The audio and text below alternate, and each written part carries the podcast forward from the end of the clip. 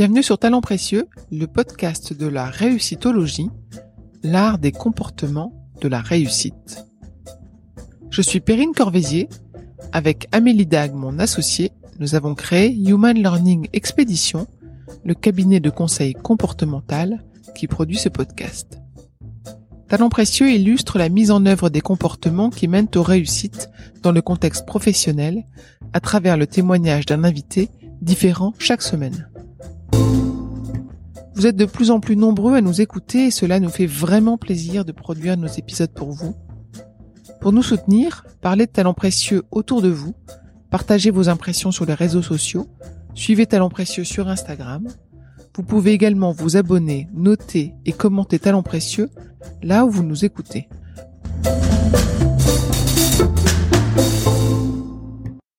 Je pense que la vampirisation d'une entreprise c'est pas du tout la bonne solution, euh, d'autant plus dans, le cas des startups parce qu'en fait une startup elle évolue, elle fait euh, elle fait grandir son service, elle fait grandir son expertise et en fait euh, finalement il faut être capable de l'accompagner dans cette croissance là pour finalement en, en tirer d'autant plus de bénéfices du côté du grand groupe parce que c'est c'est en suivant cette croissance-là qu'on va aussi lui permettre de développer un meilleur service et donc finalement qui va avoir des retombées positives sur nous.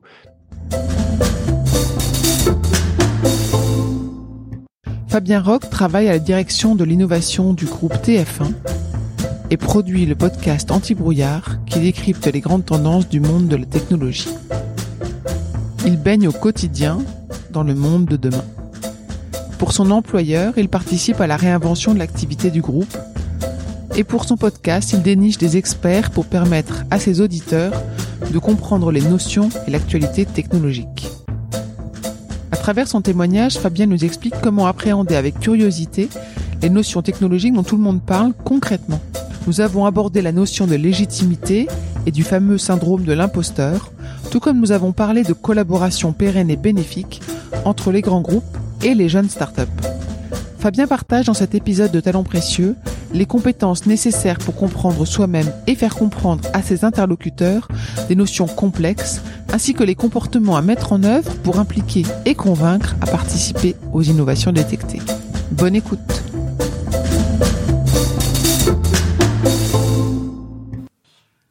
Bonjour Fabien. Bonjour Perrine. Merci de me consacrer du temps ce soir. Euh, est-ce que tu peux m'expliquer déjà quel est ton métier ou tes métiers, puisque je sais que tu en as deux Ouais, effectivement, j'ai plusieurs activités. Alors, je sais pas si je peux vraiment encore les appeler deux métiers parce que il euh, y a une définition du métier qui est peut-être propre à chacun euh, et dont on, parlera peut-être juste après. Euh, effectivement, j'ai principalement deux activités. la première, c'est un, un, boulot salarié, donc je travaille au sein du groupe TF1. donc, je, je, travaille au sein de la direction innovation chez TF1. Alors on me pose souvent la question de, de, de finalement la consistance même du métier. Est-ce que j'invente des nouveaux programmes? Est-ce que je fais ce genre de choses? Est-ce que c'est moi qui vraiment vais euh, inventer la prochaine saison de Danse avec les stars avec des éléments un peu différents euh, de, de, des précédentes saisons? Euh, C'est pas le cas. En l'occurrence, ce n'est pas du tout le cas. C'est pas moi qui choisis les candidats. Euh, non, en l'occurrence, en fait, l'innovation, la direction innovation dans un grand groupe comme ça, c'est essentiellement de, de l'innovation euh, technique et de l'innovation business. Alors j'utilise beaucoup d'anglicisme. Il faudra que tu me reprennes si j'en utilise un petit peu trop. Pas de souci. Euh, donc c'est-à-dire que euh, on essaie un peu de réinventer l'activité du groupe, en fait, de projeter un peu le groupe dans les années euh, à venir, sur le plan technique, sur le plan de, l'activité, sur le plan du positionnement économique aussi. voilà, donc ça recouvre plusieurs activités dont, dont, dont je parlerai peut-être juste après. Euh, et la, la, deuxième activité qui m'occupe euh, euh pour pour le, le, temps qui me reste, euh, et week-end compris, euh, c'est la, la, production d'un podcast qui s'appelle Anti-brouillard. Et donc je produis ça depuis un petit peu plus d'un an. Voilà, donc c'est un podcast autour des nouvelles technologies qui vise à décrypter les grandes révolutions technologiques. Voilà, ça c'est mon petit pitch de base. Euh, et donc l'idée c'est que je produis effectivement des, des, entretiens avec des experts autour de la tech euh, pour faire de la vulgarisation, pour expliquer de manière extrêmement simple des, des concepts qui ont l'air un peu compliqués, qui font un peu peur, la blockchain, l'informatique quantique, l'intelligence artificielle bien sûr dont on parle tout le temps en ce moment, euh, et puis des petits formats courts aussi que je publie toutes les semaines, voilà donc dans lesquels je reviens sur sur une actualité autour des nouvelles technologies. Voilà. J'ai l'impression que c'est très cohérent les deux activités et complémentaires? Effectivement, il y a une forme de cohérence. Euh, je dois avouer que euh, une des raisons pour lesquelles je me suis lancé sur le podcast, c'est euh, en fait un certain nombre de constats dans, dans mon métier de tous les jours euh, qui m'interpellaient et qui m'ont donné envie d'aller justement décrypter ces concepts-là. En fait, si tu veux, pour remonter un petit peu à l'origine, euh, la, petite anecdote, c'est que avec avec mon, collègue Benjamin, voilà Benjamin, Benjamin, si tu nous entends, salut à toi. en fait, on était en train de préparer un événement qui s'appelle Viva Technologie. que tu connais que tu connais sans doute qui est un des grands événements de la tech maintenant en France porte de Versailles autour de mai juin tous les tous, tous les ans euh, et dans le cadre de, cet événement-là, nous, on, on, postait en fait un challenge, un appel à candidature pour des startups, et en fait, on recevait plein, plein de candidatures de startups, de présentations en fait, de boîtes qui nous disaient qu'elles allaient chacune révolutionner leur secteur d'activité. Et en fait, euh, quand on reçoit ce nombre-là de candidatures, on se rend compte qu'il y a des mots-clés qui reviennent tout le temps, qu'il y a des termes un petit peu techniques, et que quelque part, certains entrepreneurs parfois jouent un peu sur l'ambiguïté qui est autour d'un terme technique pour donner l'impression qu'en fait, elle dispose d'une technologie qui est extrêmement révolutionnaire, qui est vraiment en train de changer changer la donne dans leur secteur d'activité. Et moi, je me suis dit, ok, bon, alors effectivement, il y a sans doute une partie de ces boîtes-là qui sont extrêmement révolutionnaires. C'est peut-être pas le cas de toutes les entreprises, et donc on va peut-être essayer de, décrypter un petit peu tout ça. En parallèle, moi j'écoutais beaucoup de podcasts et je me suis dit tiens, il y a, pas de podcast en France euh, qui, qui euh, rentre sur ces sujets-là un peu complexes. Il y avait d'autres podcasts sur la tech que j'adore aussi par ailleurs, qui vont plutôt se focaliser sur, euh, par exemple, les dernières innovations de grands groupes technologiques, sur plutôt la partie euh, biens de consommation électronique, par exemple, ou nouveaux services. Mais il n'y avait pas vraiment de podcast qui s'intéressait à ces gros sujets de, de fond euh, et qui pourtant sont extrêmement importants à la fois dans notre métier mais aussi pour, pour notre vie de tous les jours.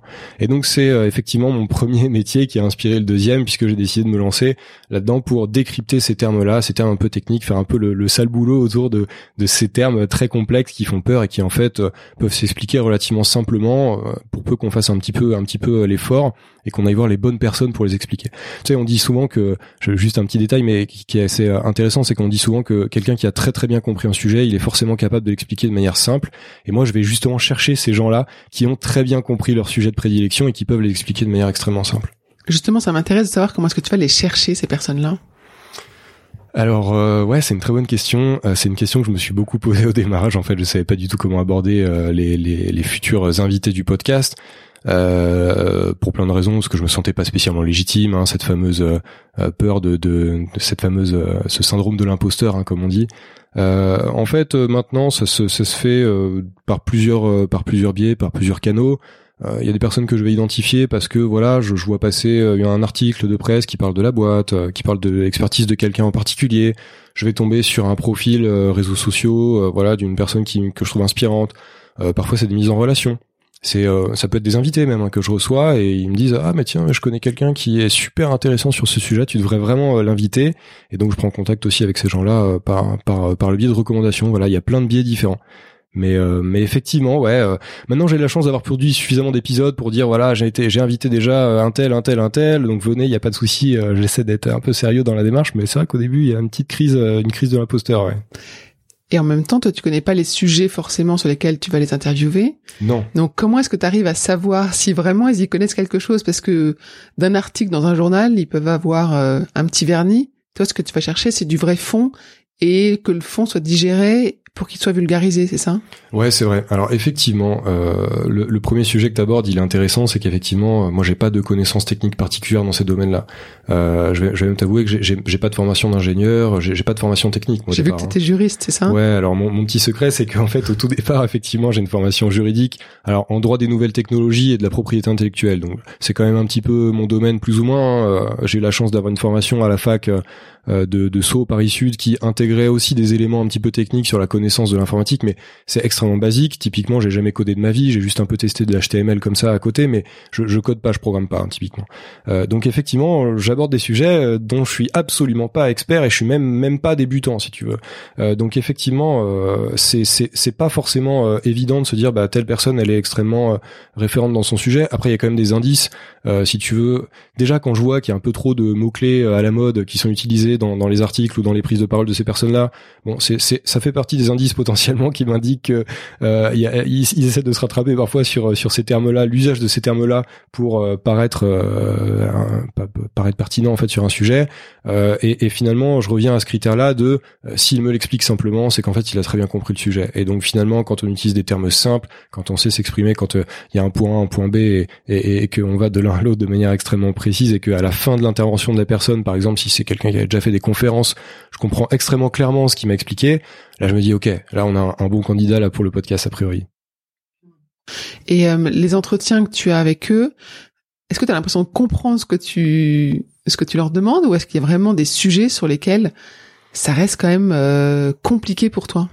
En fait, mon objectif, si tu veux, euh, comme moi je baigne dans le monde de la tech euh, tous les jours même si c'est pas mon, même si c'est pas ma compétence de base euh, je considère que si moi j'ai pas compris ce que la personne me dit en face ben les auditeurs a priori ils vont pas spécialement comprendre alors bien sûr il y a des auditeurs qui sont beaucoup plus calés que moi techniquement mais le sujet c'est de se dire que on, essaie quand même d'avoir une conversation qui amène euh, à, la compréhension du sujet donc en fait tant que j'ai pas compris je pose des questions alors Parfois, c'est des questions. Euh, ouais, il s'agit de questions relativement naïves hein, de temps en temps parce que j'essaie vraiment de comprendre, sincèrement, de comprendre le, sujet qu'on aborde.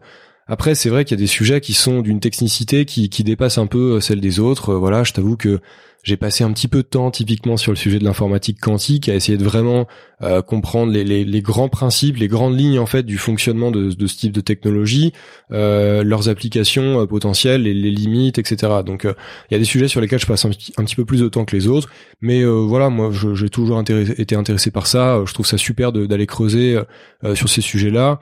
En cherchant bien, on trouve des documents de vulgarisation euh, finalement euh, assez facilement. Euh, donc, donc voilà, faut, faut, en fait, faut juste pas avoir peur des documents qui ont et des termes qui ont l'air un peu compliqués. Mais finalement, quand on s'y intéresse sincèrement et qu'on se plonge un peu dedans, on arrive à trouver des éléments d'info, à comprendre un peu le contexte et ça facilite vraiment l'échange ensuite avec l'expert, quoi, clairement. Et la valeur ajoutée de ton podcast, c'est quoi? C'est de rassembler l'ensemble des sujets, c'est d'être à la pointe de l'ensemble des sujets du moment? En fait, la valeur ajoutée euh, que, que, je recherche pour euh, pour euh, mes auditeurs, c'est vraiment de d'aller nourrir leur curiosité déjà d'une part.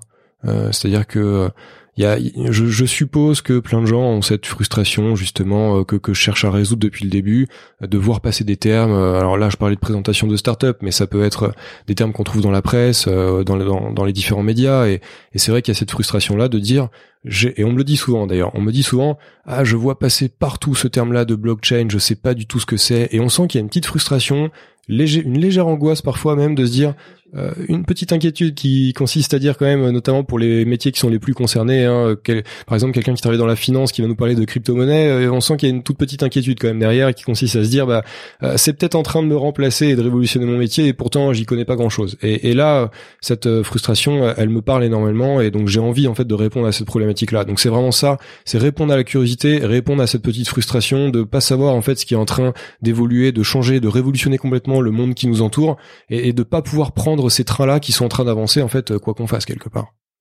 Donc la réussite de ton podcast va, sera quoi? Qu'est-ce enfin, qu'est-ce qui va te signaler que ton, ton podcast est une réussite?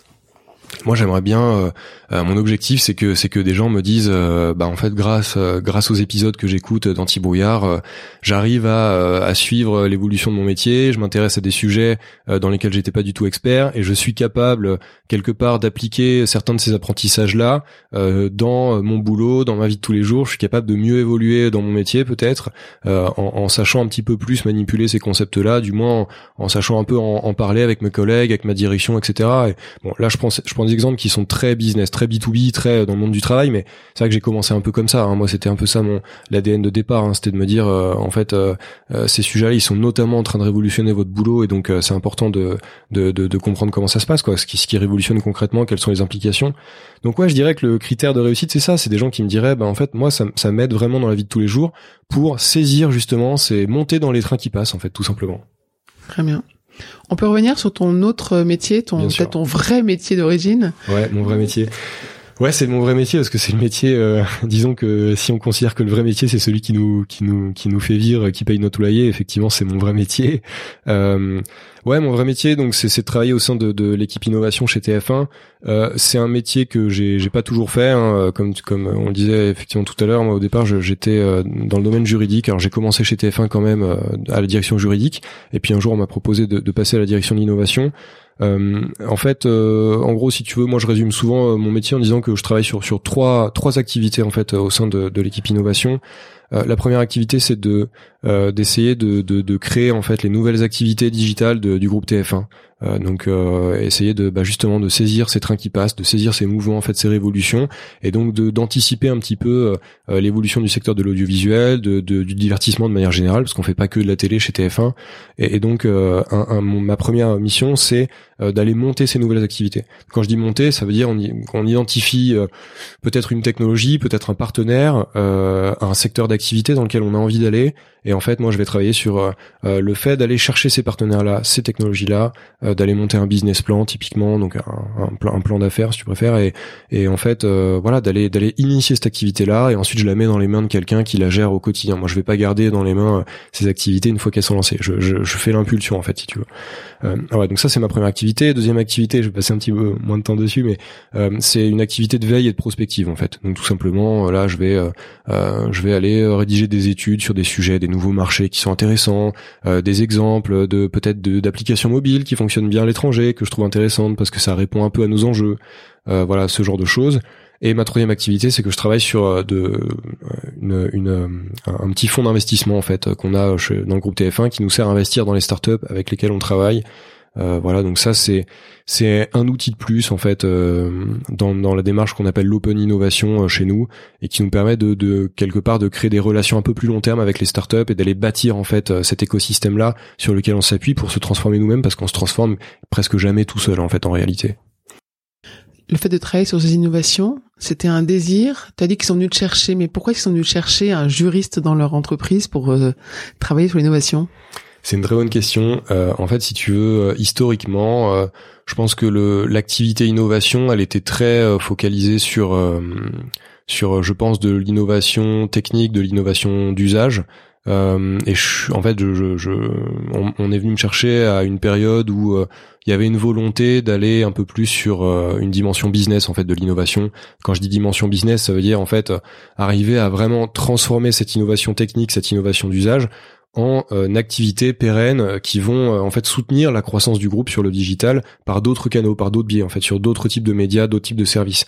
Et en fait, c'est à ce moment-là, pendant donc la, la, la création, enfin l'extension de l'équipe innovation qui allait dans ce sens-là, euh, que en fait euh, ben, la, la, personne qui m'a recruté, euh, qui s'appelle Guillaume, est venue me voir parce que moi j'étais ce juriste là qui travaillait sur le digital. Je m'intéressais à plein de sujets en parallèle du juridique en fait qui étaient liés au digital. Donc j'avais pu bosser sur des sujets divers et variés chez TF1, un peu prospectifs, qui touchaient un petit peu parfois des sujets un peu stratégiques, un peu un peu business. Voilà, j'aimais bien en fait brouiller un peu les lignes en fait entre le juridique et les, et les autres activités.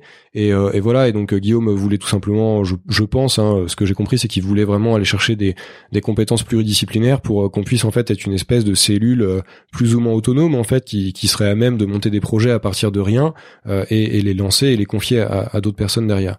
Et tes compétences juridiques sont encore utilisées?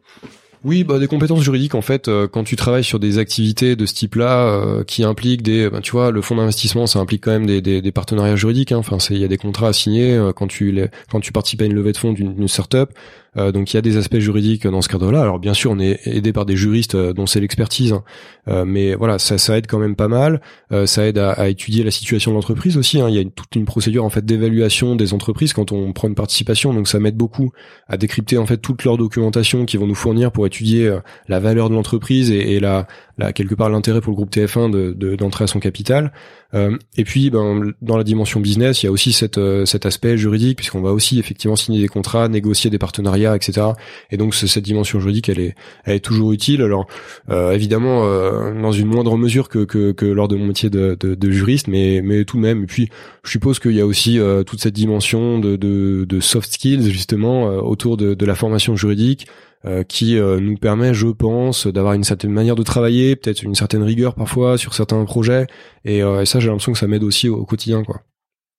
C'est très concurrentiel. Quand vous spottez une innovation euh, qui, qui, est prometteuse pour vous, vous êtes, il faut vous battre pour euh, rentrer en relation avec ce partenaire, voire euh, prendre, prendre des, des parts?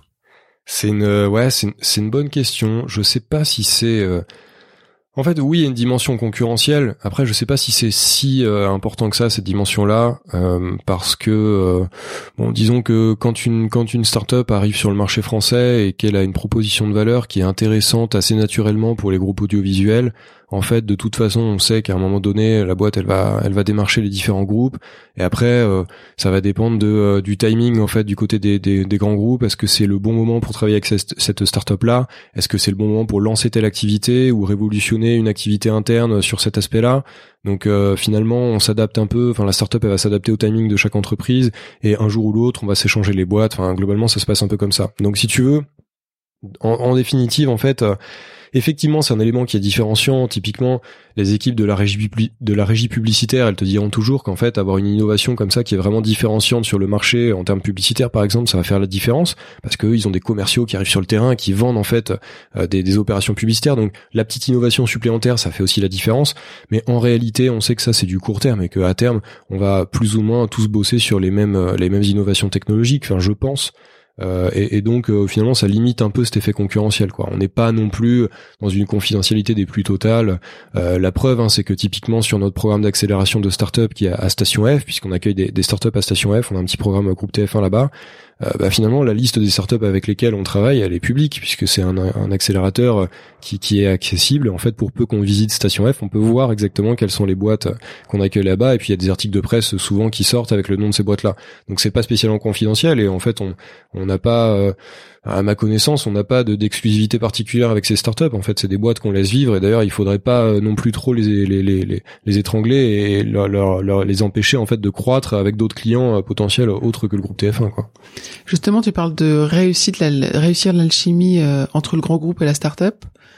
C'est quoi un peu les clés de la réussite? Parce que on lit beaucoup de choses, on entend beaucoup de choses entre la lenteur des procédures des gros groupes et puis l'agilité nécessaire dans les startups qu'est-ce que qu'est-ce qui fait que bah, tu réussis à faire en sorte que les startups euh, soient bénéfiques pour vous?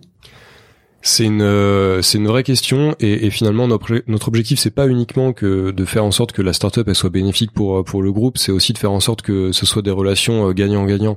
Moi je suis vraiment partisan de ce, ce principe là de dire que en fait, une boîte qui travaille avec nous, on ne doit pas euh, simplement euh, aspirer euh, l'intégralité de la, force vitale de cette boîte, la laisser mourir et, tout récupérer derrière pour grandir. En fait, ça se passe pas comme ça. Je pense que la vampirisation d'une entreprise, c'est pas du tout la bonne solution.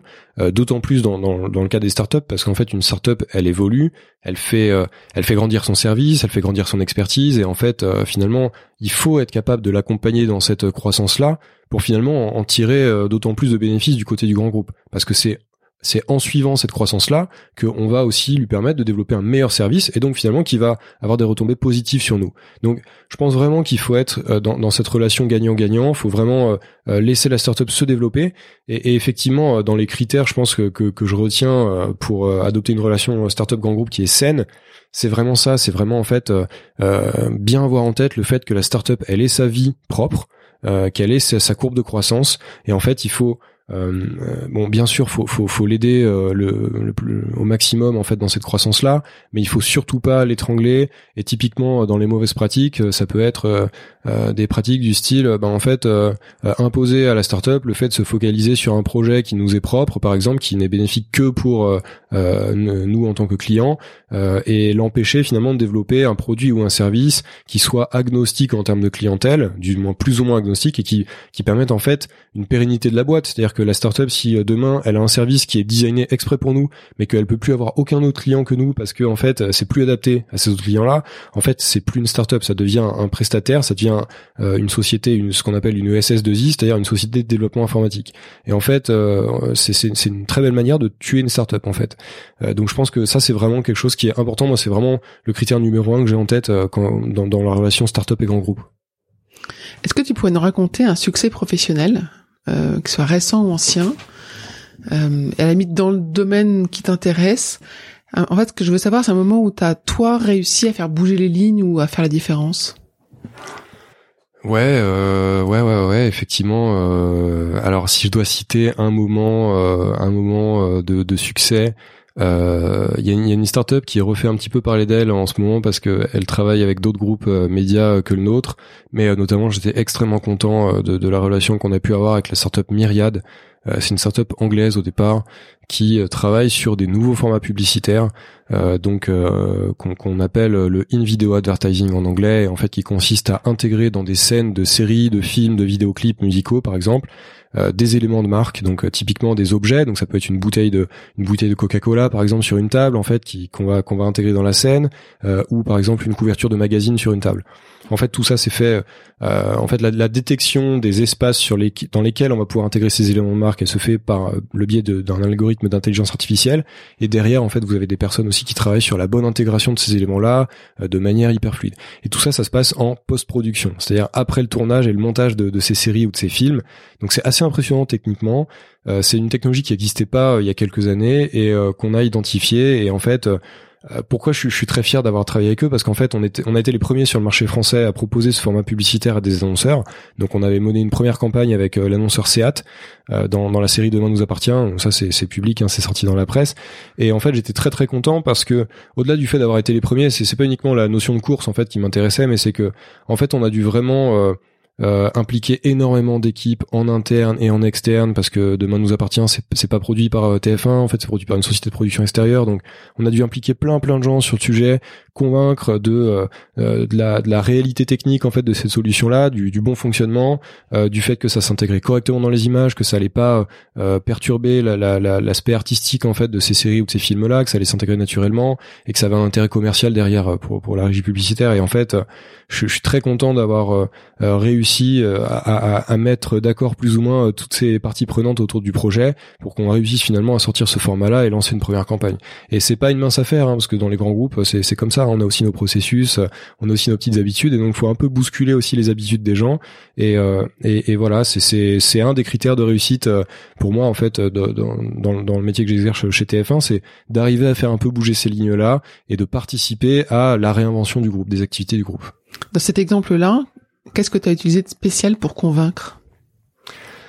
Euh, c'est beaucoup euh, beaucoup de, de, de, discussions en fait hein, tout simplement c'est-à-dire que euh, bon il y, a plein il y a plein de phases hein, bien sûr. C'est-à-dire que quand tu essaies de démontrer le potentiel d'une d'une activité d'une startup il y a plein de choses différentes à démontrer hein, comme je disais il y a la partie technique la partie commerciale la partie artistique aussi nous concernant puisqu'on est dans, dans quand même une industrie de contenu. Et donc il y a pas mal de choses à faire différentes. Mais en fait c'est beaucoup d'échanges. C'est beaucoup d'échanges. C'est beaucoup d'informel aussi. C'est-à-dire que en fait, on, on fait pas que envoyer des mails. Euh, ça, c'est un truc que j'ai pu apprendre aussi euh, de, depuis que j'ai commencé ce métier-là, c'est qu'en fait, euh, innover et, et, aider à la transformation d'un groupe, c'est pas simplement envoyer des mails avec une liste de startups en disant regardez, il faut absolument bosser avec ces boîtes-là. C'est vraiment aller au contact des gens, au contact des équipes métiers, euh, faire rencontrer cette startup-là et ses équipes métiers. Donc, on va vraiment discuter de pourquoi est-ce qu'on fait ça, pourquoi est-ce qu'on voudrait aller dans ce sens-là, quelles sont nos problématiques chacun. En fait, c'est un peu comme une psychothérapie, tu vois, c'est-à-dire qu'on partage chacun ses peurs, en fait, on échange un petit peu, on partage ses envies, ses peurs, et, finalement, ce mélange de tout ça, ça fait qu'on va arriver à trouver un consensus euh, en définitive qui nous permet euh, d'être sur euh, un, un, projet qui a du sens pour tous et dans lequel on est tous à l'aise en fait. C'est vraiment ça l'idée, et donc c'est vraiment de l'échange, c'est vraiment du contact humain en fait. C'est vraiment ça le critère, je pense, de réussite de ce genre de projet. T'as eu d'autres expériences avant qui t'ont amené à être à l'aise dans ce genre de contexte? Parce que Enfin, j'imagine les études de, droit, ça forme pas forcément euh, à la relation humaine pour convaincre, etc. Enfin, en tout cas, pas nécessairement, et c'est peut-être pas le cœur du sujet. Donc, comment est-ce que tu es arrivé à, à te sentir à l'aise, à savoir comment est-ce qu'il fallait faire pour convaincre, faire pour euh, faire bouger les lignes? Ça, c'est une excellente question et je suis même pas sûr d'avoir une vraie réponse en fait à, cette question-là. C'est très compliqué de savoir ça. En fait, euh, est-ce que est-ce qu'il y a une, est-ce qu'il y a des démarches, est-ce qu'il y a des, des activités en particulier qui font qu'on va apprendre ce, cette relation euh, humain à humain? Euh, C'est c'est assez compliqué. Bon après, disons que je, je, je, même en tant que juriste, en fait, bon, j'étais quand même dans une entreprise, c'est-à-dire que je, je, je suis pas dans, dans ce genre de boulot où en fait je travaille tout seul dans mon coin et je rends quelque chose à quelqu'un. En fait, il y a quand même une relation. Euh, sur, typiquement, je faisais beaucoup de, de juridique contractuel, donc euh, il y avait cette dimension-là de négociation de contrat, d'échange, d'aller-retour, comme ça. Donc on, on, voyait les gens. Et, et, pour le coup, dans le cadre d'une négociation, ah, c'est c'est l'un des contextes dans lesquels on est le plus mmh. à même à échanger et à devoir trouver ces terrains d'entente justement. Donc je suppose que ça m'a en partie euh, formé. Euh, voilà, non, je je sais pas. Sinon, je sais pas trop te répondre. En fait, à part ça, c'est super compliqué. Il y a y a une partie de, je sais pas. Euh, il y a y a aussi un intérêt personnel. Je, moi, je trouve ça intéressant d'aller vers l'humain, en fait, d'aller d'aller échanger avec les gens. je trouve ça super intéressant de se dire que ben justement on va on va trouver des terrains d'entente, on va essayer d'avancer dans la même direction chacun. c'est d'ailleurs une des raisons pour lesquelles moi j'ai voulu directement être juriste d'entreprise et pas avocat. C'est parce que je voulais en fait rentrer dans dans dans, dans ce cadre comme ça d'une entreprise en fait qui va euh, essayer de, de, de mettre en fait toutes les forces du même côté, d'aller tous dans le même sens, de trouver en fait cette cohérence d'entreprise, d'avoir cette cette fameuse étoile du Nord qu'on va qu'on va tous viser ensemble et et euh, on va collaborer en fait pour aller vers ce même point euh, directionnel. Et, et je pense que c'est un intérêt personnel aussi que j'avais d'échanger avec les gens et de travailler en équipe quoi. Depuis que tu travailles, est-ce qu'il y a que ce soit dans les personnes avec qui tu as travaillé chez TF1, dans les invités de ton podcast, est-ce qu'il y a des personnes qui t'ont vraiment impressionné par la façon dont elle travaillait euh, ouais, ouais, ouais, bah oui, oui. En fait, c'est c'est et c'est d'ailleurs euh, pour ça que je pense en partie, je continue à produire le podcast, euh, notamment. Alors, bon, c'est pas que dans le cadre du podcast que j'ai rencontré des personnes inspirantes, mais effectivement, euh, j'ai rencontré j'ai rencontré des personnes qui étaient extrêmement inspirantes dans le cadre du podcast, des personnes qui avaient des visions que j'aurais absolument pas soupçonnées, qui en fait ont cette capacité-là. Alors, tu, tu parlais des manières de travailler. Je sais pas si vraiment dans le podcast je, je pouvais entrevoir les manières de travailler précisément, mais en tout cas, j'arrivais à, à, percevoir une, euh, une, une, ouais, quand même une vision, une perception en fait de leur activité. Et euh, j'étais assez impressionné de, la manière dont, certains de mes invités arrivaient à se projeter vraiment sur euh, leur secteur d'activité et à trouver un vrai sens en fait à ce qu'ils faisaient mais mais extrêmement longtemps quoi des choses. Parfois on est vraiment dans euh, dans de la philosophie en fait. C'est un exemple que tu pourrais partager? ouais j'ai des exemples. Euh, typiquement euh, moi j'ai enfin j'ai trouvé hyper intéressante la discussion avec Ludovic Lemoine qui est le fondateur de Sigfox euh, qui en fait a une vision sur l'avenir de l'humanité, enfin des, des, choses quand même euh, qui sont dingues. Je veux dire, on, on, se dit pas tous les matins je vais aller au boulot euh, parce que j'ai une vision de l'humanité. Et eh ben Ludovic Le il a une vision de l'humanité. Il a il a cette vision là de, de se dire euh, ben en fait il faut connecter le monde qui nous entoure. on va finalement cette interconnexion entre le digital et le et le l'organique et l'humain, elle est très intéressante, elle est importante. Après il y a tout un débat qu'on peut lancer sur le transhumanisme, etc. Mais mais voilà c'est quelqu'un qui a une vraie vision. Et, et à l'inverse il y a des gens qui ont des, des visions, des, des de position euh, éthique importante. Par exemple, Joseph Duro, qui est, le directeur technique de Snips.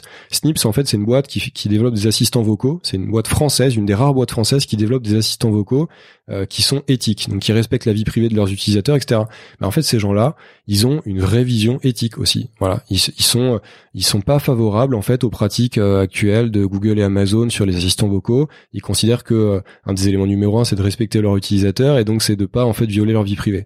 Et en fait, c'est j'étais impressionné aussi par voilà cet élément éthique qui en fait les inspire au quotidien et c'est là qu'on se rend compte que finalement, bah, ces gens-là qui, qui bossent extrêmement dur, parce qu'en fait, les entrepreneurs, ils bossent extrêmement dur. Il faut une motivation de faire, en fait, pour faire des horaires pas possibles, euh, bosser comme un dingue sur plusieurs années, en fait, euh, de suite. En fait, ces gens-là, ils sont pas motivés uniquement euh, par par le, le travail concret qu'ils font au quotidien. C'est pas uniquement ça, et c'est surtout pas motivé par par des gains financiers. Ça, c'est une espèce de légende, mais en fait, en mm. réalité, c'est pas du tout c'est pas du tout entrepreneur qu'il faut faire si on veut gagner de l'argent vite et, et, et beaucoup.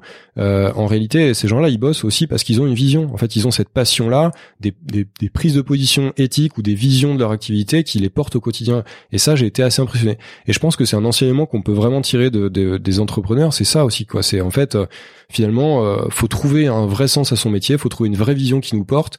Et si on n'a pas cette vision-là qui nous porte, en fait, on n'est pas motivé. Moi, j'ai pas envie de faire un job, en fait. Euh, euh, qui, qui justement, euh, enfin, qui va consister uniquement à remplir une fonction. En fait, euh, je considère que je porte aussi une vision. Je vais dans un sens en fait qui me convient et, et, et c'est ça qui me motive à me lever tous les matins, quoi. Cette quête du sens, alors on l'entend beaucoup, beaucoup. comment est-ce que toi, tu l'as déterminé Quelle est, quelle a été, est-ce que les composantes qui ont fait que tu t'es dit, ça, ça a du sens pour moi, ça c'est important, ça, ça l'est pas? Alors, moi, je suis dans un cas dans lequel, en fait, j'ai un petit peu moins ces questions-là, euh, disons, euh, d'éthique ou de, de, sens de la vie, en fait. Euh, bon, déjà parce que bon, bon le podcast, c'est c'est mon entre guillemets mon entreprise, mais chez TF1, c'est pas c'est pas ma boîte, en fait. Mais quelque part, je en allant travailler dans ce genre d'entreprise et, sur ce genre de métier, j'avais aussi cette euh, cette idée de me dire ben en fait je participe à, euh, à un mouvement qui m'intéresse quoi. Je participe à un mouvement de digitalisation des entreprises entre guillemets de l'ancienne économie, c'est-à-dire des entreprises qui existent depuis longtemps et qui se réinventent. Et en fait, je trouvais ça super intéressant de d'aller accompagner ces boîtes là en fait dans leur transformation. Quand je dis accompagner les boîtes, c'est pas enfin c'est pas comment dire ça passe ça passe par de l'humain hein, ça passe aussi par du relationnel et donc c'est aussi euh, en fait aider euh, aider aussi des équipes à, elles-mêmes en fait évoluer dans leur métier changer leur mode de travail. Euh, il y a aussi une dimension psychologique il hein, faut aussi évoluer dans la manière dont on va penser son travail euh, faut il y a, plein de réflexions hein, en fait en réalité euh, philosophiques euh, quand on quand on commence à, toucher un peu à ces secteurs d'activité des questions bon la question traditionnelle qu'on entend beaucoup c'est est-ce que l'intelligence artificielle va, va voler mon travail? J'ai réalisé un épisode il y a pas très longtemps sur ce sujet-là ça vraiment je je, je mourrais d'envie de réaliser un épisode qui s'appelait comme ça parce qu'en fait c'est une des questions qu'on nous pose beaucoup. C'est des gens qui sont donc parfois du coup inquiets en fait que que quelque part une machine un jour vole leur travail.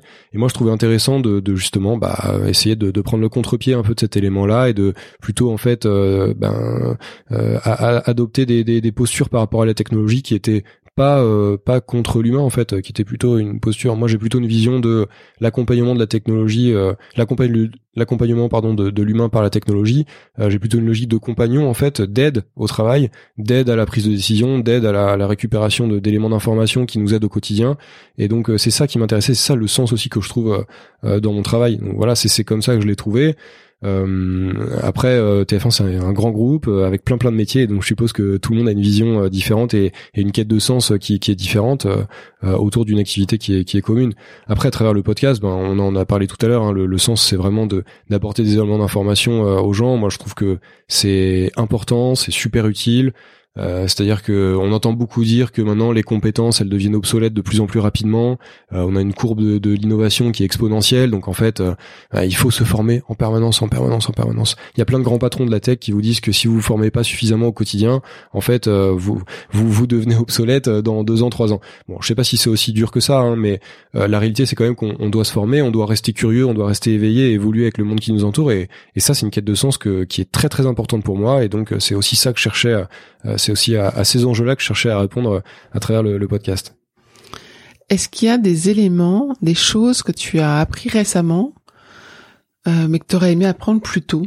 En fait, qui ont été révélés à toi, des conseils, euh, euh, voilà, où tu t'es dit, en fait, si j'avais su ça il y a 5 ans, 10 ans, 15 ans, peut-être que ma vie aurait été différente? Alors, c'est ouais, il y, a, y, a, pas mal de trucs dont je peux parler sur ce sujet-là. Déjà, je pense que le fait d'avoir euh, vécu une, une euh, j'allais dire une reconversion, c'est pas une reconversion, c'est une évolution professionnelle, on va dire, d'avoir changé de métier en fait, tout simplement, ça m'a ouvert les yeux sur sur pas mal de choses. Euh, disons que moi, j'ai commencé quand même dans un parcours. La fac de droit, c'est relativement linéaire, hein, c'est-à-dire qu'on commence, on sort du bac, on est un peu, on est un peu, j'allais dire pris par la main. On n'est pas pris par la main parce qu'il faut quand même, faut quand même trouver son indépendance, bosser, etc. Mais on, arrive en, en, première année de licence et en fait, finalement, on suit plus ou moins un parcours rectiligne jusqu'à la fin du master potentiellement le barreau pour devenir avocat, et on exerce son métier. Et en fait, euh, le fait d'être lancé sur ce parcours-là, ça m'a fait extrêmement peur en fait. Euh, enfin, j'ai eu peur. Non, c'est pas que ça m'a fait peur, mais j'ai eu peur en fait de sortir de ce parcours-là. Et du coup, je me posais, je m'imposais un peu des barrières en me disant non mais attends, si t'arrêtes là, que tu fais autre chose, en fait, euh, t'auras gagné quoi T'auras même pas de vrai diplôme. Ou alors, euh, si t'as commencé ce métier-là, bah en fait c'est ça ton domaine d'expertise, donc tu peux pas vraiment sortir de ce métier pour aller dans un domaine dans lequel en fait t'as aucune connaissance. Et en fait, le fait d'avoir fait ce changement-là, de l'avoir vécu, ça m'a pas mal ouvert les yeux sur le fait que finalement, on pouvait avoir plusieurs carrières différentes, qu'on pouvait s'auto-former, qu'on pouvait monter en compétences.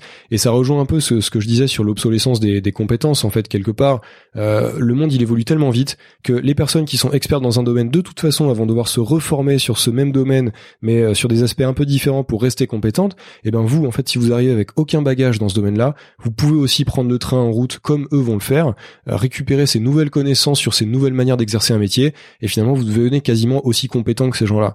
Euh, alors je dis pas que les études ça sert à rien, hein, mais ce que je veux dire c'est qu'en fait euh, il y a quand même euh, on a quand même la possibilité de, rester en mode éponge, d'absorber toutes les connaissances autour de nous et de s'intéresser à un sujet et de finalement devenir plutôt bon dans ce qu'on fait, même si ça avait rien à voir au départ avec son parcours. Et, et ça c'est vraiment un élément que j'aurais aimé savoir avant. Typiquement, un de mes regrets, c'est de pas avoir fait. C'est hyper bête, hein, mais je, suis très honnête là pour le coup. C'est un de mes regrets, c'est de pas avoir fait d'Erasmus, d'échange en fait à l'étranger. Moi, j'ai pas fait d'échange à l'étranger euh, dans mon parcours scolaire. Et en fait, c'était notamment parce que j'avais un peu peur de me dire, mais attends, et là, si je lâche pendant une année mon parcours de fac et que je vais faire des études, je sais pas, dans un pays étranger qui m'intéresse, mais qui finalement va peut-être pas me, me permettre d'être au top niveau sur mon secteur de prédilection, bah, je vais rentrer et je saurais pas en fait reprendre la fac. Et ça, c'est une peur qui sans doute est un peu bête parce qu'en réalité, euh, je me rends compte qu'on peut dévier un peu de ses parcours, on peut revenir sur un truc qu'on avait fait avant, machin, et c'est pas très grave en fait finalement. C'est à la limite, à la limite quoi, j'aurais dû peut-être un petit peu plus bosser sur sur l'année d'après mon année d'Erasmus pour reprendre le, fil, mais c'est pas très grave quoi quelque part. Et j'avais eu cette peur là, donc ça j'aurais aimé, euh, j'aurais aimé le savoir avant. Ça c'est un des éléments. Euh, deuxième élément qui me vient en tête là, c'est plus euh, un peu plus concret, un peu plus dans la pratique de mon métier euh, au quotidien, c'est de en fait savoir lâcher prise sur un, un projet ou une idée qu'on a eue au départ quoi.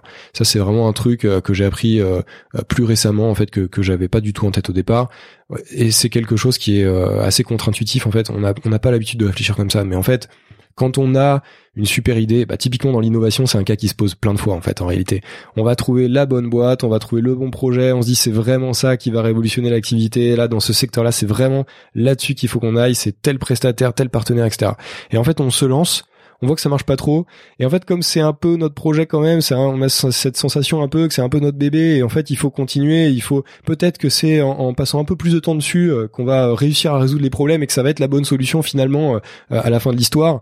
Et, la réalité, c'est que ben, dans plein de cas, c'est pas le cas. Euh, c'est pas c'est pas cette solution en fait qu'il fallait choisir. C'est pas dans cette direction qu'il faudrait aller. Et il faut aussi se laisser cette ouverture là de dire bon bah, ok j'ai bossé pendant six mois là-dessus, ça a pas fonctionné, c'est pas très grave, j'arrête, je repars sur une autre dans une autre direction et c'est comme ça que je vais réussir à, répondre à mon problème de base euh, à l'origine. Et euh, ça c'est un truc que j'ai appris plutôt récemment. J'ai eu tendance parfois à m'entâter un petit peu et alors forcément dans ce genre de cas on se dit ah non mais c'est forcément de la faute des gens avec qui je bosse, c'est parce qu'ils ont ils ont pas su saisir l'opportunité, ils ont pas su comprendre ce que je voulais leur expliquer. En fait non c'est sans doute que moi je m'entêtais dans un projet dans une direction qui était pas la bonne et il faut que je sache aussi euh, cette euh, cette euh, cette humilité de me dire ben ok j'étais peut-être dans la mauvaise direction euh, peut-être qu'à l'époque il y avait aucun moyen qui me permettait de le savoir ben, c'est pas grave maintenant je le sais et je pars dans une autre direction voilà. C'est plein de conseils intéressants pour les jeunes qui commencent sur le marché du travail. J'imagine que tu en côtoies aussi. Qu'est-ce que tu as envie de leur dire? Moi, ce que j'aime, euh, ce que j'aime bien leur dire, euh, bon, effectivement, j'en côtoie. Je travaille, euh, bon, j'ai, j'ai, des stagiaires, des personnes, des jeunes en alternance aussi qui, qui travaillent dans la boîte avec nous. Et puis bon, dans mon dans mon environnement personnel, forcément, j'en, j'en côtoie aussi.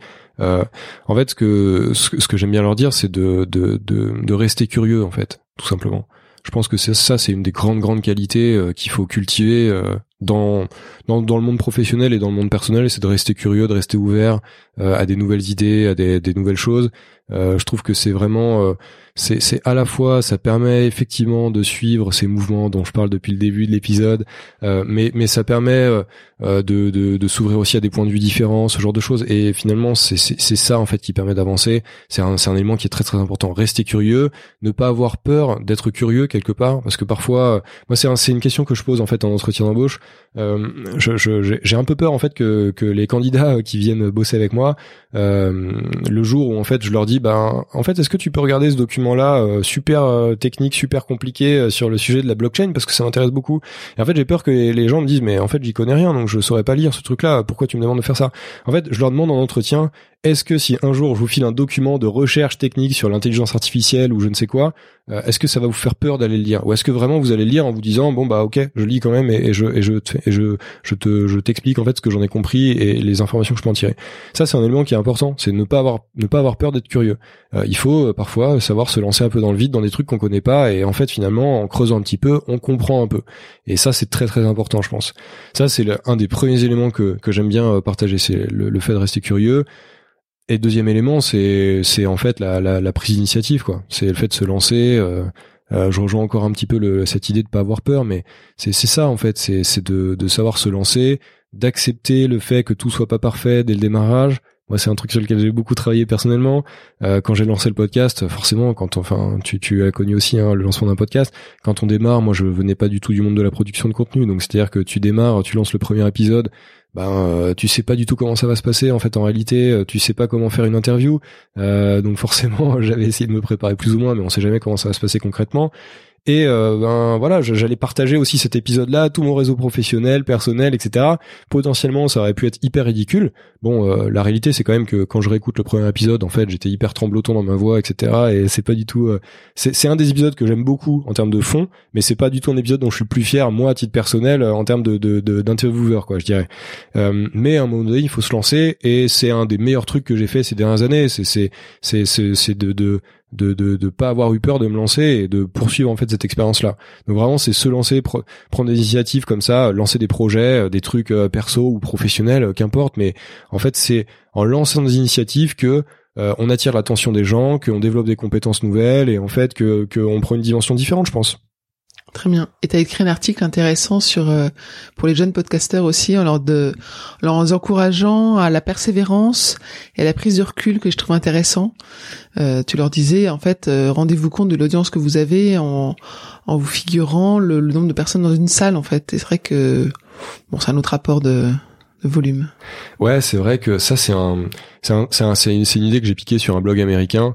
Euh, en fait, c'est vraiment, euh, c'est vraiment important, je trouve, la persévérance. Euh, c'est important dans le monde de la création de contenu, surtout quand on crée un contenu et qu'on essaie en parallèle de développer une communauté. En fait, je pense que c'est important. moi, j'étais, j'avais jamais fait ça en fait avant, hein, très clairement.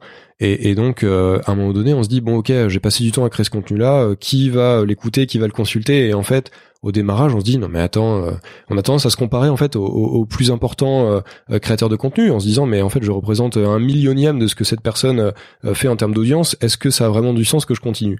Mais finalement, il faut savoir prendre du recul aussi. C'est pour ça que j'écris cet article-là parce que moi-même tous ces conseils ils m'ont vraiment inspiré, ils m'ont poussé à persévérer il faut effectivement à la fois se rendre compte de l'audience réelle qu'on a, c'est-à-dire que ben si j'ai si j'ai 100 personnes qui écoutent chacun de mes épisodes que je produis, en fait 100 personnes dans une salle, ça fait quand même pas mal de monde et en réalité fournir un, un vrai un, contenu qui intéresse réellement ces 100 personnes-là, euh, nourrir leur curiosité, comme je le disais, les aider aussi à saisir tous ces mouvements technologiques, bah, c'est déjà une, victoire en soi. Et donc, euh, rien que ça, ça devrait en fait vous, vous inciter à persévérer. Et il y a un autre élément que je citais dans l'article et, que j'ai trouvé euh, qui, qui, finalement est un des éléments les plus importants, je pense en fait dans dans dans dans, dans le sens que je vais trouver dans le podcast, c'est c'est aussi ben, l'apprentissage personnel et toutes les rencontres en fait qu'on fait à travers ces projets-là.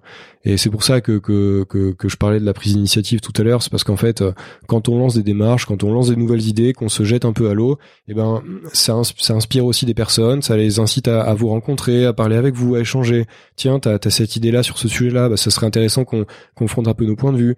Et, finalement, on crée du relationnel, on crée, on crée euh, finalement un réseau aussi. Hein, c'est ça aussi qui nous aide à bâtir un réseau. On rencontre des personnes qu'on n'aurait jamais cru pouvoir croiser dans la vie de tous les jours euh, traditionnellement. et là, je parle à la fois des, à la fois des invités que j'ai pu avoir sur le podcast, mais aussi euh, les autres personnes qui, qui font du podcast, hein, toi y compris, hein, typiquement, voilà, peut-être qu'on se serait jamais rencontrés, tu vois, si on n'avait pas chacun lancé un podcast. Et, et ça, ça m'arrive tous les jours de me dire, mais en fait, c'est génial. Je, je discute avec des gens géniaux, super intéressants, qui viennent de milieux différents, de métiers différents, qui ont des points de vue différents. Et en fait, c'est ça qui est super intéressant aussi. Voilà. Tu disais que tu avais un métier la semaine, que le week-end tu avais le podcast, le soir tu le podcast, là il est tard. Comment est-ce que tu te ressources? Ah, c'est une très bonne question. Euh, ben je me ressource, euh, je me ressource euh, à travers plusieurs manières. Ben, je pense un peu comme tout le monde, mais j'essaie, j'essaie de de sortir un peu de, de, de la ville aussi de temps en temps. voilà, j'essaie d'aller un petit peu à la campagne, aller voir de la famille. Moi, j'avais beaucoup de famille en dehors de Paris. J'essaie de passer du temps avec les gens dont je, dont je suis proche. Voilà, ça, ça permet aussi pas mal de se ressourcer. J'essaie de faire du sport régulièrement aussi. Euh, ça c'est voilà, c'est un des trucs. Euh, c'est pareil. Euh, j'étais pas, je pense que j'étais pas hyper sportif avant de commencer à travailler. Et en fait, c'est en travaillant je me suis rendu compte que ça vraiment ça permettait d'évacuer pas mal de choses, du stress et tout ça. Et du coup, je fais beaucoup plus de sport depuis. Et ça, ça m'aide vraiment vraiment à, me ressourcer, à évacuer, à sortir un peu de, de, du boulot au quotidien. Et puis non, bah voilà, c'est essentiellement ça. Hein, je dirais, c'est et puis voilà, je, j'essaie de m'intéresser à d'autres trucs. Euh. alors euh, j'entends souvent le, conseil euh, pour, pour les entrepreneurs. Pour le, le, un des conseils qu'on entend pour les entrepreneurs qui passent vraiment trop de temps dans leur boîte, c'est de, c'est de dire en fait, trouvez-vous un passe-temps qui n'a rien à voir avec avec votre métier, avec votre boîte, avec la tech? Bon, en l'occurrence, moi je passe mes soirs et mes week-ends à bosser aussi sur la tech, donc je sais pas si j'ai fait le bon choix de thématique de podcast, mais mais ouais, c'est bien aussi de trouver un, un, un, loisir qui vraiment nous permette de sortir de, de notre quotidien, quoi. Moi, je fais de la musique aussi, par exemple, ça, ça m'aide vraiment à, me vider la tête, quoi. Ça, c'est hyper efficace. Tu fais quoi comme musique? Euh, bah, je joue de la guitare, de la basse, euh, voilà. Donc euh, pour l'instant, en ce moment, je fais ça tout seul, quoi, à la maison. Mais ça, vraiment, c'est pour le coup, ça me fait passer dans un autre univers complètement, et je suis concentré sur autre chose, et et ça développe la créativité, tout ça, et ça, ça permet de vraiment vivre un autre moment en fait dans sa journée, de, de, de complètement se relaxer, quoi. Est-ce que tu as le temps de lire? Ouais, alors ça, c'est un de mes problèmes aussi, c'est qu'en fait. Euh, enfin, je dirais que le podcast, ça m'oblige un petit peu à, me tenir au courant de, pas mal de, choses qui se passent dans le monde de la tech. Euh, typiquement, il y a pas mal de, de, personnes que je vais interviewer qui ont écrit un bouquin et en fait, euh, bah, je dois quand même les lire hein, pour me renseigner un petit peu sur ce qu'ils ont fait, sur sur leur prise de position sur certains sujets. Donc je prends le temps de lire euh, pour le podcast. Récemment, je me suis remis à lire un petit peu des romans, des choses qui sortaient euh, de la tech, parce qu'encore une fois, faut pas que je passe non plus euh, ma vie complètement là-dedans. J'y passe déjà beaucoup de temps, donc je, relis un petit peu de romans et ouais, c'est important aussi. C'est important. Bah, c'est important de sortir des écrans aussi à un moment donné. Hein, quand quand on, on, passe beaucoup de temps devant son ordinateur, son téléphone, c'est important de lire pour plein de raisons en fait, parce que c'est un autre rythme en fait, c'est un autre rythme de vie quand on lit, je pense. C'est une autre manière de consommer du contenu, euh, c'est une autre manière de, se plonger dans des univers en fait euh, qui nous sortent de notre quotidien, de se relaxer. Je trouve ça aussi important, euh, c'est tout bête, mais sur le plan de, de l'expression, sur le plan de, du langage, de même de l'orthographe. Hein. C'est vrai qu'on le dit aussi, c'est bête, mais ça aide aussi énormément. Quoi. Lire, lire en fait, lire un bouquin, c'est tout simple, mais ça a plein plein d'intérêt. Donc euh, j'essaie de, de me remettre vraiment à lire des choses autres que la tech. Mais ouais, ouais, j'essaie un petit peu de, prendre le temps de lire. Ça me fait du bien. Y a un livre que tu nous recommandes de lire? Quel qu'il soit, à la limite, un roman ou un livre de tech, ça nous euh, Dans les livres de tech, euh, bon, il y a plein, plein de bouquins. Il y a forcément, il y a des milliers de bouquins de, de, à la fois de, à la fois de d'entrepreneuriat et de, des bouquins tech. Euh, moi, le bouquin que j'ai beaucoup aimé, c'est un livre qui s'appelle Rework, euh, qui qui est qui a été traduit en français et euh, qui est en fait un livre qui est pas très long à lire, qui est un petit peu illustré en plus, donc c'est assez sympa à lire. Euh, c'est ça prend pas des heures à lire, mais en fait c'est plein de petits conseils sur des manières alternatives de travailler, euh, des, des, choses auxquelles il faut prêter attention dans son quotidien et j'ai trouvé ça intéressant parce que c'est typiquement le genre de bouquin qui n'est pas focalisé uniquement sur la productivité mais aussi sur le fait de euh, être capable de se créer un quotidien qui fonctionne à long terme et de mener des projets euh, qui nous ressemblent, euh, dont on va être passionné et, et en même temps qui nous qui nous qui nous bouffent pas complètement la vie quoi disons. Donc il y a, y, a, aussi des conseils sur le sommeil, sur le fait de de savoir aussi quitter un peu son son job à un moment donné, faire autre chose, passer passer un peu de à faire autre chose et j'ai trouvé ça assez sain en fait comme bouquin. C'est un bouquin qui qui conseille les entrepreneurs ou les gens qui montent des projets mais sans être totalitaire et, et complètement dans dans la performance 100% du temps. Donc ça, c'est un bouquin euh, que je conseille. Euh, sinon, euh, dans les bouquins qui ne sont pas tech, je j'ai recommencé un petit peu à, lire du Bernard Werber. C'est quelqu'un que j'estime beaucoup. Et, et en fait dans les premiers bouquins quand j'étais ado qui m'ont vraiment vraiment passionné et et que que j'ai lu plusieurs fois sans doute en fait en les lisant par petits passages c'est un bouquin qui s'appelle l'encyclopédie du savoir relatif et absolu de Bernard Werber. Et ça en fait c'est c'est le bouquin des curieux voilà. Ok, va mettre les deux références euh, sur le site. C'est vraiment le bouquin des curieux, c'est le bouquin qui permet, ça mélange euh, à la fois de la poésie, de la, de la créativité et des éléments plutôt scientifiques ou de curiosité un peu, un peu, un petit peu tech aussi parfois, mais, mais parfois qui n'ont rien à voir. Enfin voilà, pour ceux qui connaissent Bernard Werber, il s'intéresse à plein de trucs, à l'anthropologie, à, à l'au-delà, voilà des sujets euh, en fait juste qui, qui nourrissent la curiosité des gens, qui sont faciles à lire. C'est plein de petits, plein de petits sujets à lire, donc c'est hyper intéressant. Voilà. Et dans les podcasts, à part Talent précieux et Anti-brouillard, t'écoutes quoi d'autre C'est super difficile. c'est super difficile. J'ai j'ai une liste de lecture extrêmement longue. Ensuite, t'as écouté aujourd'hui. Ça veut pas dire que t'as pas écouté les, t'écoutes pas les autres. Euh, celui que j'ai écouté aujourd'hui, euh, je me suis réécouté un petit peu le podcast Magma là aujourd'hui. Alors euh, c'était plus pour de l'inspiration euh, professionnelle, on va dire, parce que c'est un format qui m'intéressait pour pour pour pour plein de raisons. Euh, mais Magma, ouais, c'est super intéressant. Euh, J'écoute plein plein de podcasts, à la fois business, à la fois tech, euh, à la fois. Alors mon podcast, je, je, dois dire quand même le podcast, euh, mon podcast de cœur qui me permet de vraiment me vider la tête et qui n'est pas sur des sujets tech, c'est les baladeurs de, de la boîte de prod les Others.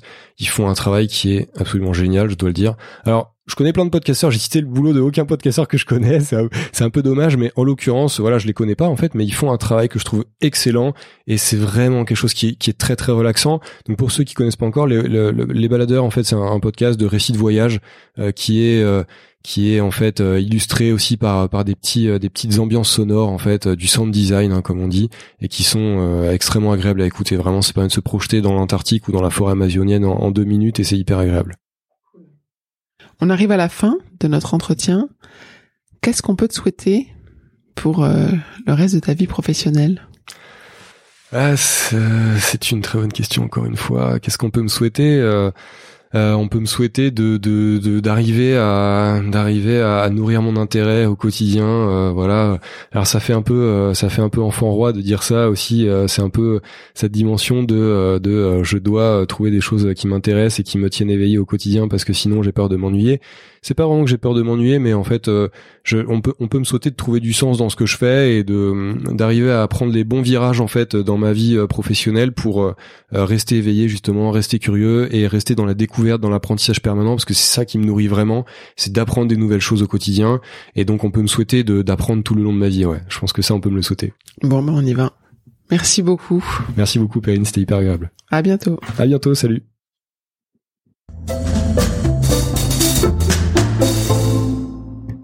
J'espère que vous avez apprécié ce podcast autant que nous avons aimé le préparer et l'enregistrer. Vous retrouverez les notes et les références citées lors de cet épisode sur notre site humanlx.com. H U M A N L X.com. Vous avez des invités à nous suggérer? Mettez-nous en relation, nous adorons mener ces conversations sur la réussite. Talent précieux est produit par Human Learning Expedition cabinet de conseil comportemental qui facilite les réussites des organisations en libérant quatre types de comportements gagnants. Une curiosité pragmatique, une agilité dans la durée, une audace mesurée, une collaboration inclusive.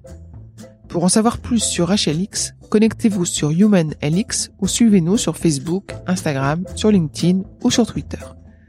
Merci pour votre écoute et à bientôt